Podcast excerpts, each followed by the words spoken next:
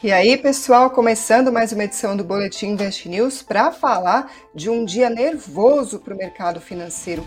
O Ibovespa chegou a cair mais de 4% durante a sessão. O dólar disparou, foi também uma alta acima de 4%. O que está acontecendo que deixou o mercado tão nervoso. A gente vai falar hoje sobre transição de governo, IPCA, balanços dos bancos, a queda do Bitcoin, que na verdade hoje voltou a subir. A gente vai falar sobre essa volatilidade. Para comentar tanto assunto, hoje quem está comigo é Murilo Breder, analista da Nuinvest. Tudo bem, Murilo? Olá, Karina. Olá, investidores. Boa noite a todos. O dia já seria cheio por conta da temporada de resultados, no mínimo mas hoje um pregão bastante ruim e eu estou aqui para tentar explicar o que aconteceu para o investidor. Né? Murilo, você não tem a impressão que ultimamente nem parece que a gente está em plena temporada de balanços? A gente mal fala sobre isso. Pois é, e essa semana é crítica, né? A quarta-feira, que é hoje, foi, foi bastante importante de resultados. Amanhã também sai muita coisa. Perdão, ontem foi quarta-feira, hoje é quinta, né? Então hoje tem muito resultado importante. Essa semana, que é a mais importante de todas a temporada, mais cheia, e mesmo assim, outras coisas, a política, por exemplo, o fiscal, está chamando a nossa atenção. Pois é, e é sobre isso então que a gente vai falar. Primeiro vamos dar um panorama aqui numérico do que aconteceu, o que a gente viu de números. O dólar hoje fechou em alta de 4% sobre o real, na verdade 4,1%, e o Ibovespa fechou em queda de 3,35% aos 109.775 pontos, mas no pior momento do dia chegou a cair mais de 4%. Eu costumo trazer aqui os destaques de alta e de queda para vocês, só para a gente ter uma noção. Entre as ações que compõem o Ibovespa, a gente teve seis fechando no positivo hoje e 86 quedas das ações do Ibovespa. A maior delas foi a da Azul, caiu 17,8% hoje, e Dux 13,92% e a Pivida caiu 13,67%, claro, no meio de um dia negativo para o mercado, mas também repercutindo o balanço que divulgou ontem à noite. Aí no campo positivo, CSN Mineradora subiu 2,77%, Suzano 2,29% e a Vale 1,91%. O que, que a gente teve entre os, as principais preocupações do mercado, que o Murilo vai explicar para a gente por que mexeu tanto assim com a Bolsa de Valores, mas o destaque do dia foi a transição de governo. Primeiro, porque no final da tarde, na verdade, no meio da tarde, a gente teve o anúncio de que o ex-ministro da Fazenda, Guido Mantega, vai integrar a equipe de transição do governo eleito, do candidato, portanto, Luiz Inácio Lula da Silva.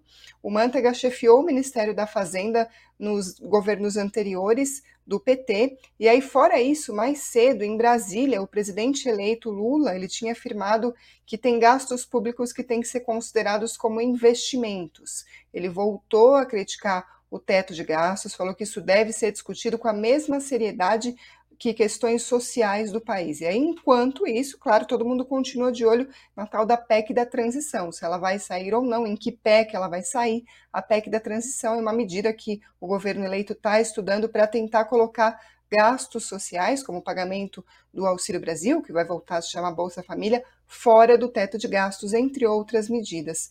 Murilo, vamos lá. Ah, é difícil exatamente dizer o que, que o mercado não gostou no meio de tanta notícia assim, notícia complexa, se vai uh, ter o teto de gastos ou não, como é que vai ficar a questão fiscal, mas não dá para negar que a repercussão foi negativa. Dá para ver uh, pelo que aconteceu com o mercado, com o Ibovespa, com o dólar hoje, né?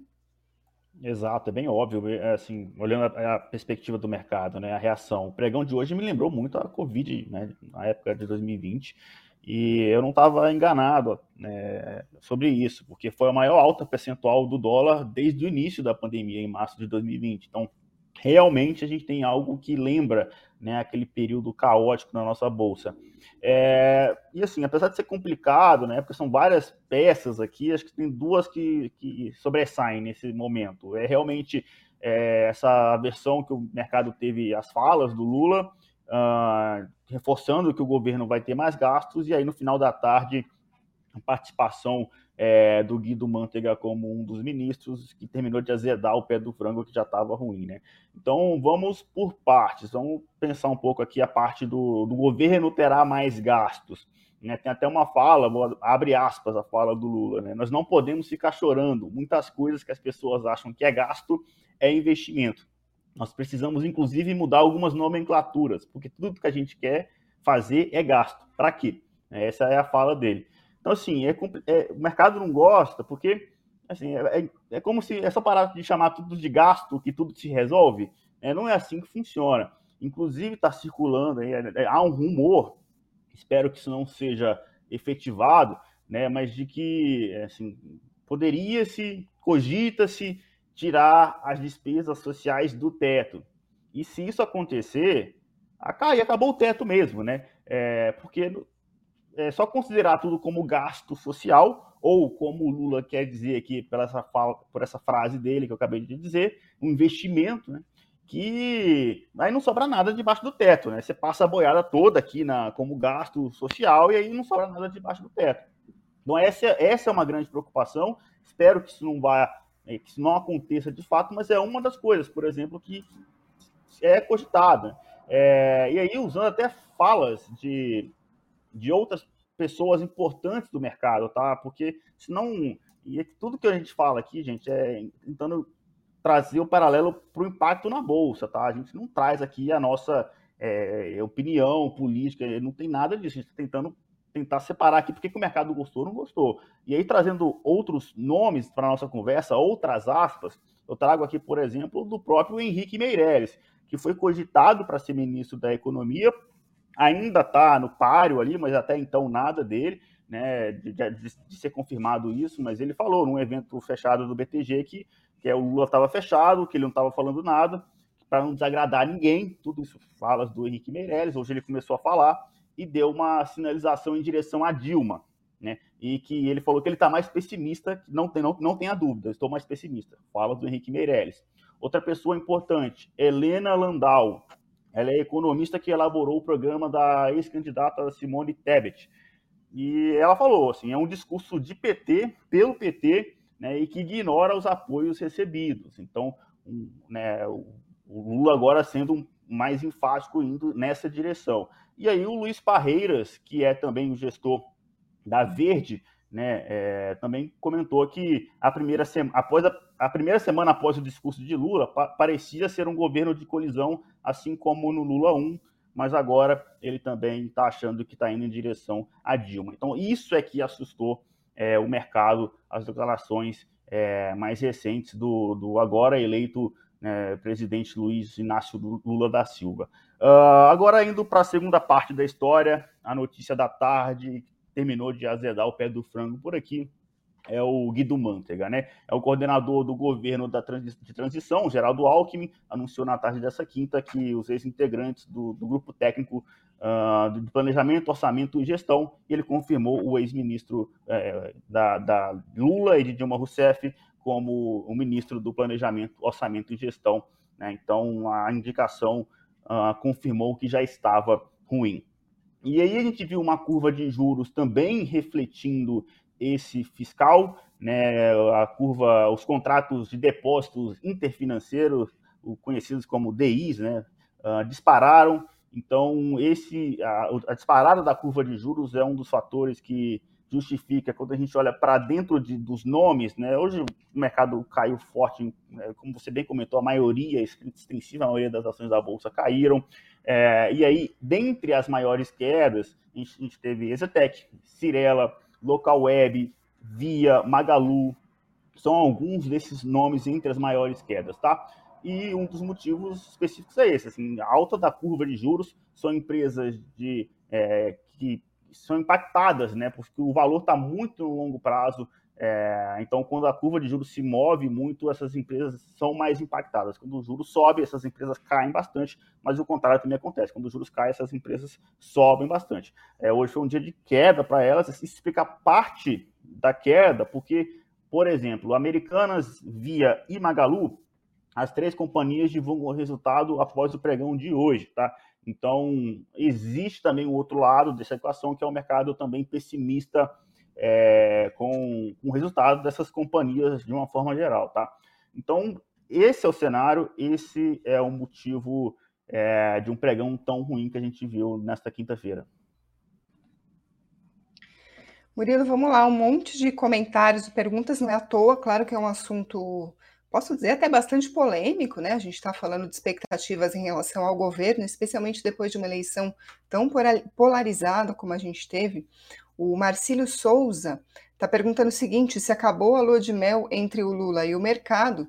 E aí eu aproveito só antes de passar a bola para você para a gente comentar um pouquinho essa pergunta do Marcílio, porque o próprio Lula comentou a reação do mercado hoje, né, depois da fala dele, e aí, segundo as palavras do presidente, ele disse, abre aspas, o mercado fica nervoso à toa. Nunca vi um mercado tão sensível como o nosso, fecha aspas.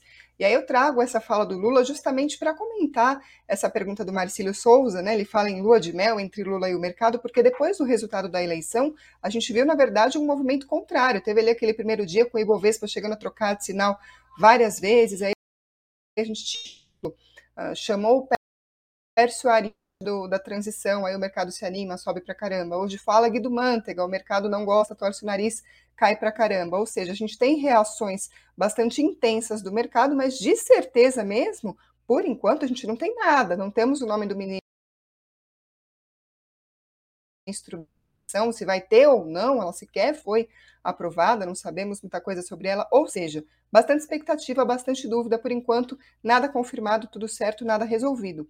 Então, qual que é o humor que a gente pode esperar do mercado num ambiente como esse? E claro, o que, que o investidor faz no meio de tudo isso? Porque é um sobe e desce bastante intenso, né? Não é uma queda pequena. A gente está falando do Ibovespa caindo 4% no pregão de hoje, sendo que semanas atrás a gente estava aqui comemorando uma alta enorme aí.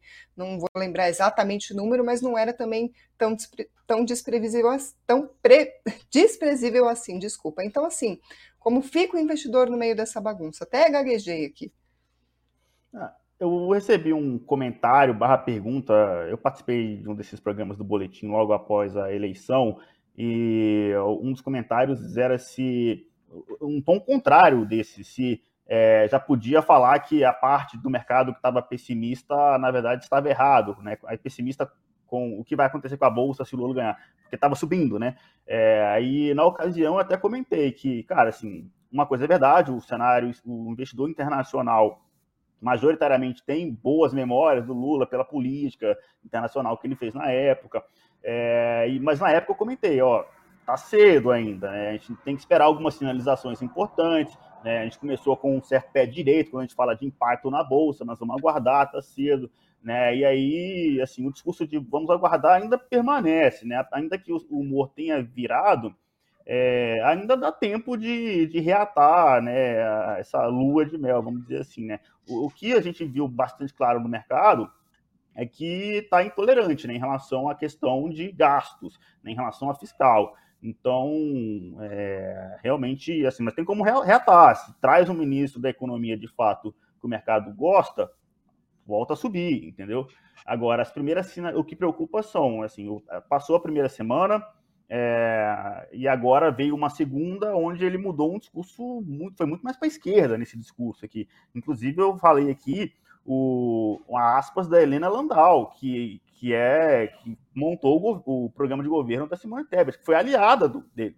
Então, assim, ela criticando, falando assim, ele esqueceu dos aliados, ele está fazendo um discurso mais para a base dele. Então, assim, é isso que preocupou um pouco mais o mercado como um todo, mas eu acho que, olhando, tentando achar isso do copo meio cheio, né? Mas parece que pela própria declaração do presidente agora no final da tarde, não sei se ele entendeu muito bem a mensagem, mas sim, é, o mercado dele mostra a sua, né, sua, o caminho que ele quer seguir.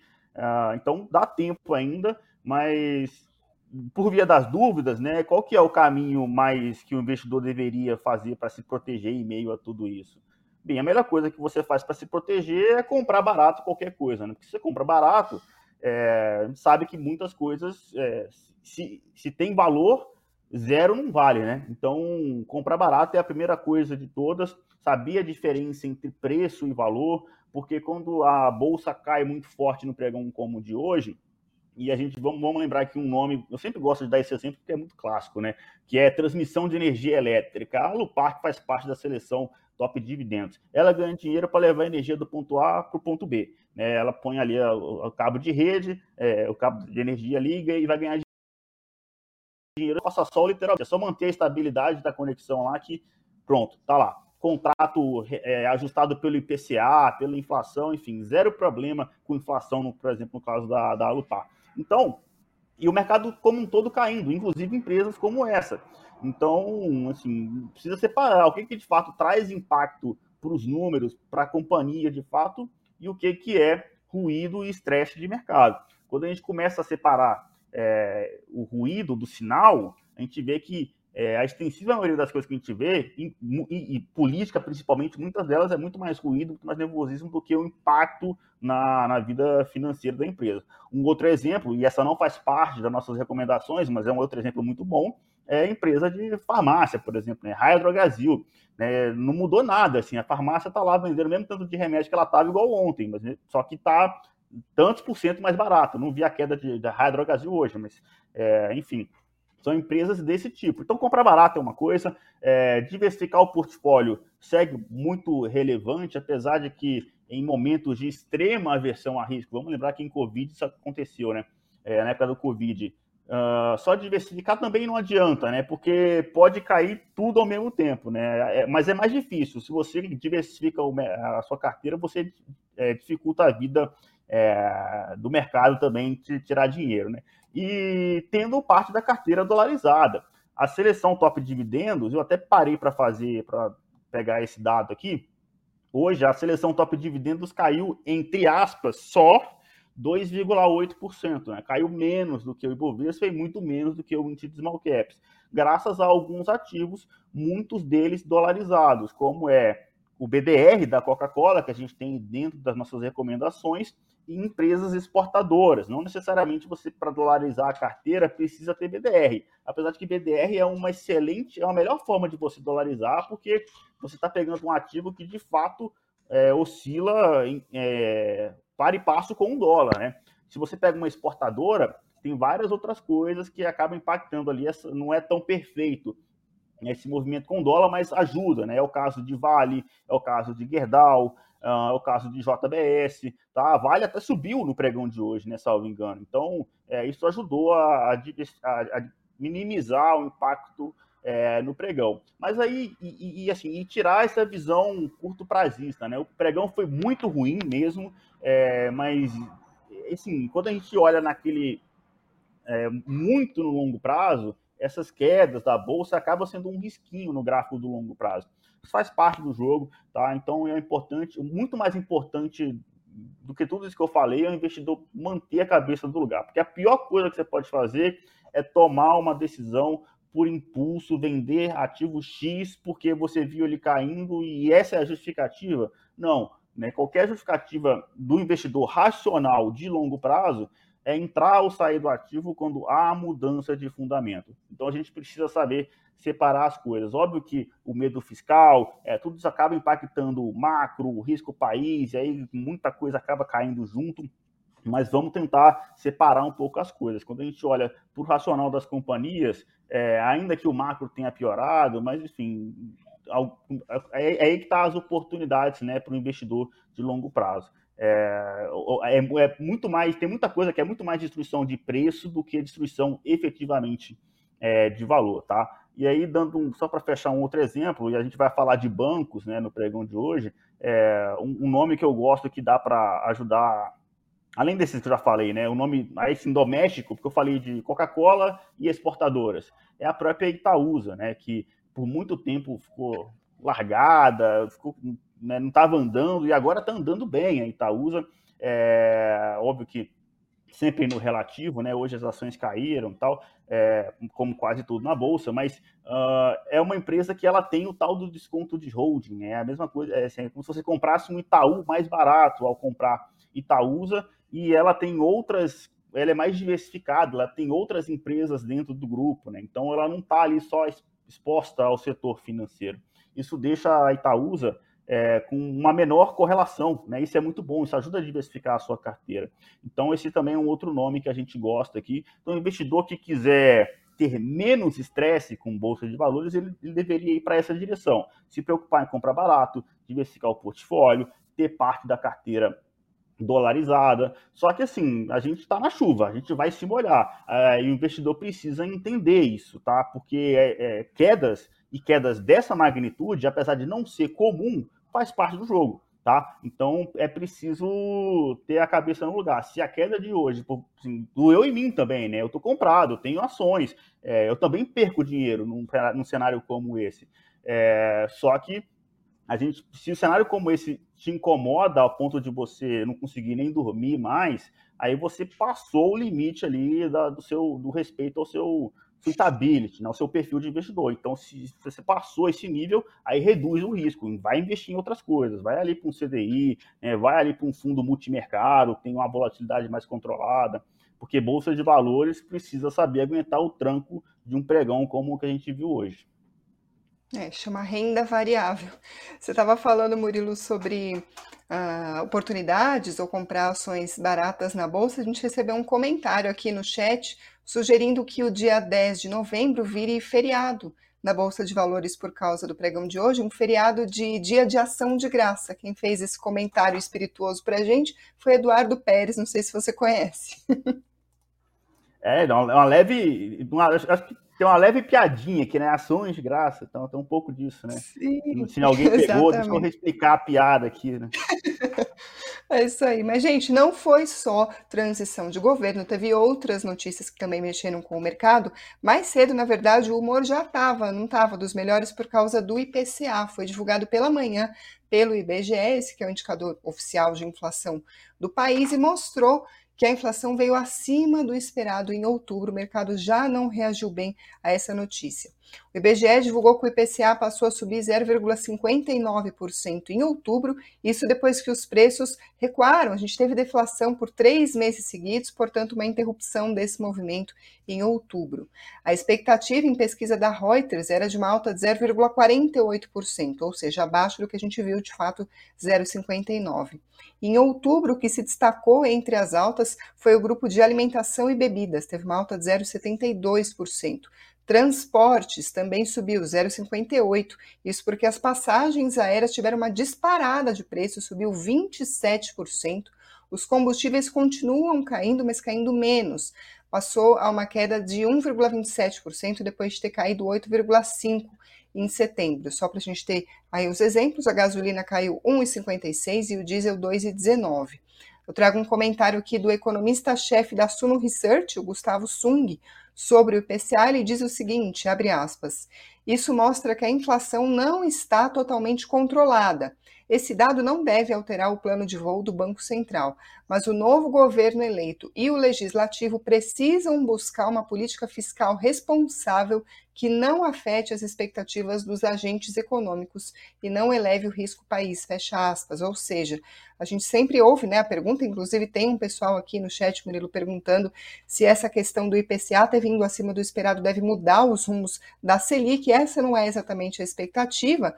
No entanto, uma inflação acima do esperado pode prejudicar o cenário como um todo. E aí, se a gente vai ter um fiscal mais delicado, mais comprometido, isso já afeta a inflação, ou seja, parece aí fogo em gasolina. Se a inflação ainda está preocupada preocupando e o fiscal vai seguir como um problema, isso, portanto, pode prejudicar o cenário como um todo. Essa foi a leitura de diversos especialistas.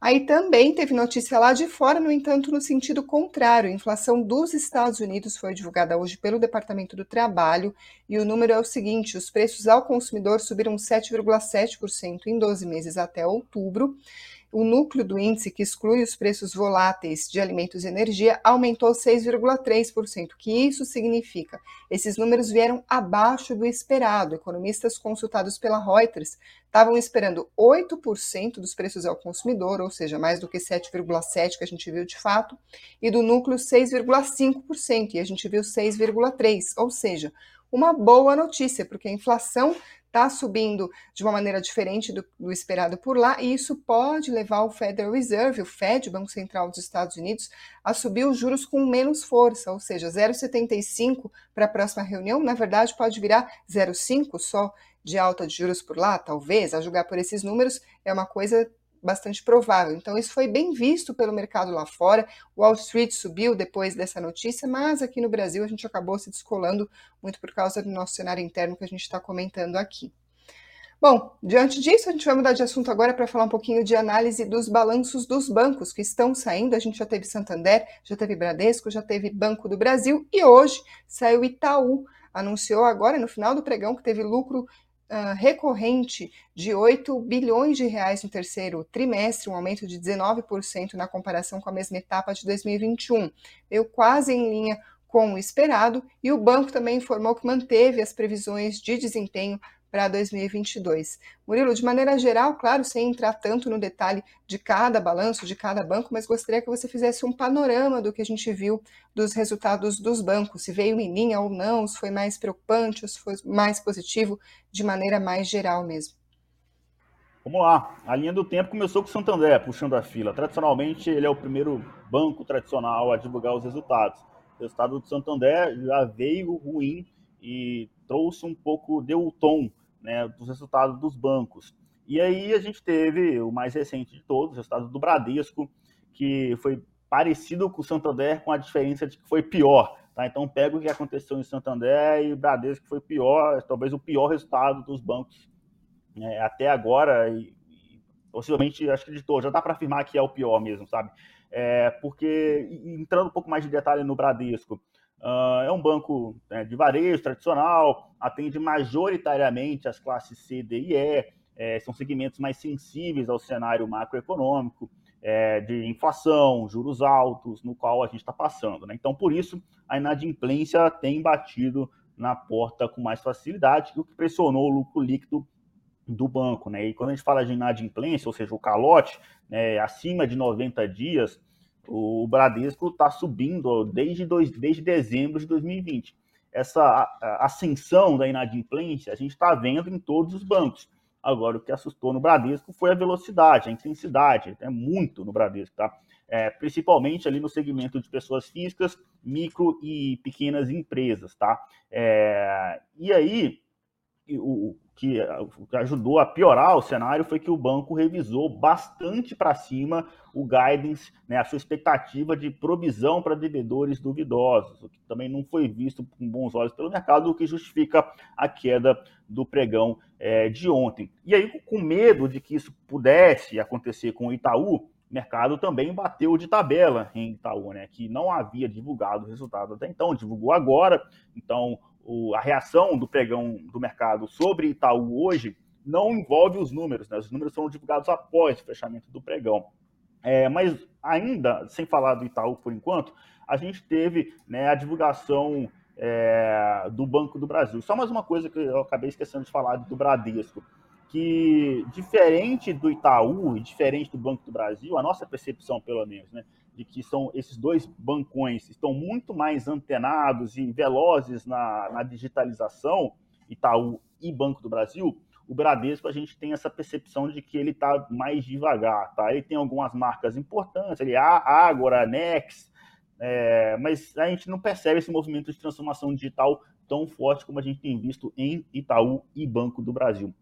E aí o Banco do Brasil é até então o melhor resultado de todos, tá? É, a inadimplência subiu, né? Mas aí, como eu falei, é um movimento normal é, dos bancos, dado esse cenário de Selic mais alta, né, inflação mais alta, mas o, a inadimplência do Banco do Brasil está abaixo da média do sistema financeiro nacional.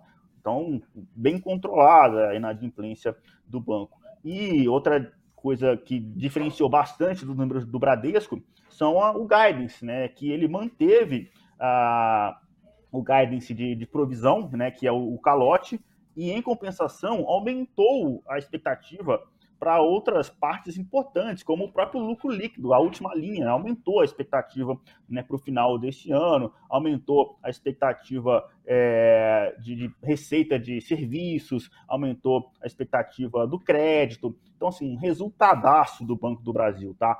E aí, agora olhando para o Itaú, só pelo, pelos bullet points que você soltou, tá? É importante deixar bastante claro que eu não olhei no detalhe, mas qual que era a perspectiva do mercado, né? De que o resultado do Itaú fosse na linha do Bradesco. Aparentemente, por esses principais pontos que a gente já viu até agora, não foi. Né? O Itaú ali, como você comentou, é, manteve as, as, as, previsões de desempenho, né, manteve o guidance, né, o resultado veio mais ou menos ali em linha que o mercado estava esperando, né, diferente do Bradesco e do Santander, que o lucro veio muito abaixo do que o mercado estava esperando. Então, acho que essa é a grande diferença. E aí, qual que é o grande resumo da ópera aqui que a gente já pode começar a fazer, já que agora a gente também tem inclusive os dados do Itaú? a gente viu o Bradesco, que é o segundo maior banco, é, vindo com um lucro bem abaixo do que o mercado estava projetando. O Santander, né? O Santander já tinha feito isso antes, o Bradesco veio depois e, repetiu a dose com maior intensidade. Por outro lado, né, e eu não vou nem falar dos bancos digitais, não, vou falar do, do MELI, Mercado Livre, que lá dentro do Mercado Livre tem um negócio que chama Mercado Pago, que é um mini banco digital dentro do Mercado Livre. E o resultado do Mercado Livre foi um resultadaço. Então, assim, é, qual que é? Parece que os bancos estão perdendo market share, tá? Acho que essa que é a, a, tona quando a gente começa a juntar as peças de bancos tradicionais com lucro líquido vindo abaixo e alguns players mais digitais, como o próprio Mercado Livre, que nem é banco especificamente, mas tem um negócio lá dentro que parece um banco, né, que é o mercado pago, é, surpreendendo bastante. Então, é, é isso que, que a gente está percebendo dos números até agora.